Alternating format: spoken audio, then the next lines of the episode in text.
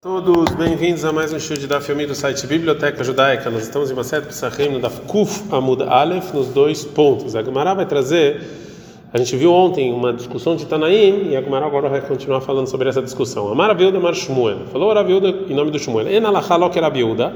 Alahá não é como Rabiuda que ele acha que a gente para completamente a nossa refeição quando anoitece, na véspera de Shabbat e de Pesach, que Rabiossi, também não é como Rabiossi, que ele fala que você não precisa parar, você pode ir comendo.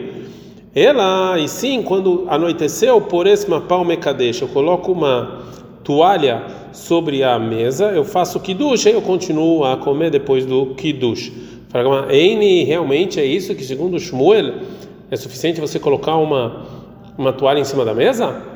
Vea, Marav Tachlifa Baravdimi Amar Shmuel, mas Rav Tachlifa Baravdimi, ele falou o nome do Shmuel, que Shem Shem Le Kiddush, do mesmo jeito que eu paro de comer na noite de Shabbat para fazer Kiddush, a gente está no Dafkufa Mudbet, Kach Mafsikim Le Avdalah, assim Motzei Shabbat também eu tenho que parar para fazer Avdalah. Mas Mafsikim, o que quer dizer parar? Lav Lakirat Shulchan não é parar completamente tirar a mesa? Fala Gmará, não, lemapá. Não, o que ele quis dizer interromper é, é colocar uma toalha e fazer o Kiddush. Rabba Baravuna Ikla Lebeireish Galuta. Rabba Baravuna ele foi para a casa do chefe do exílio na Babilônia na véspera do Shabat.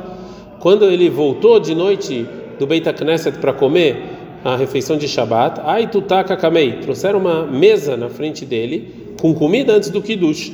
Parashma pave Kiddush. Então Rabba Baravuna ele colocou uma toalha em cima do, do pão e fez o Kiddush.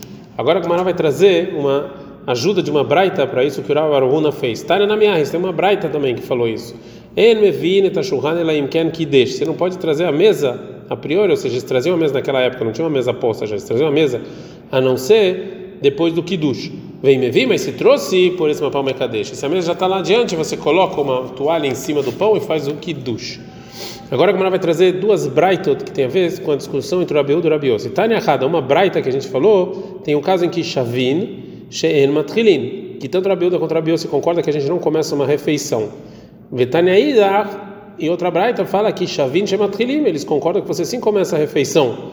Agora a Gamara vai explicar as braitas.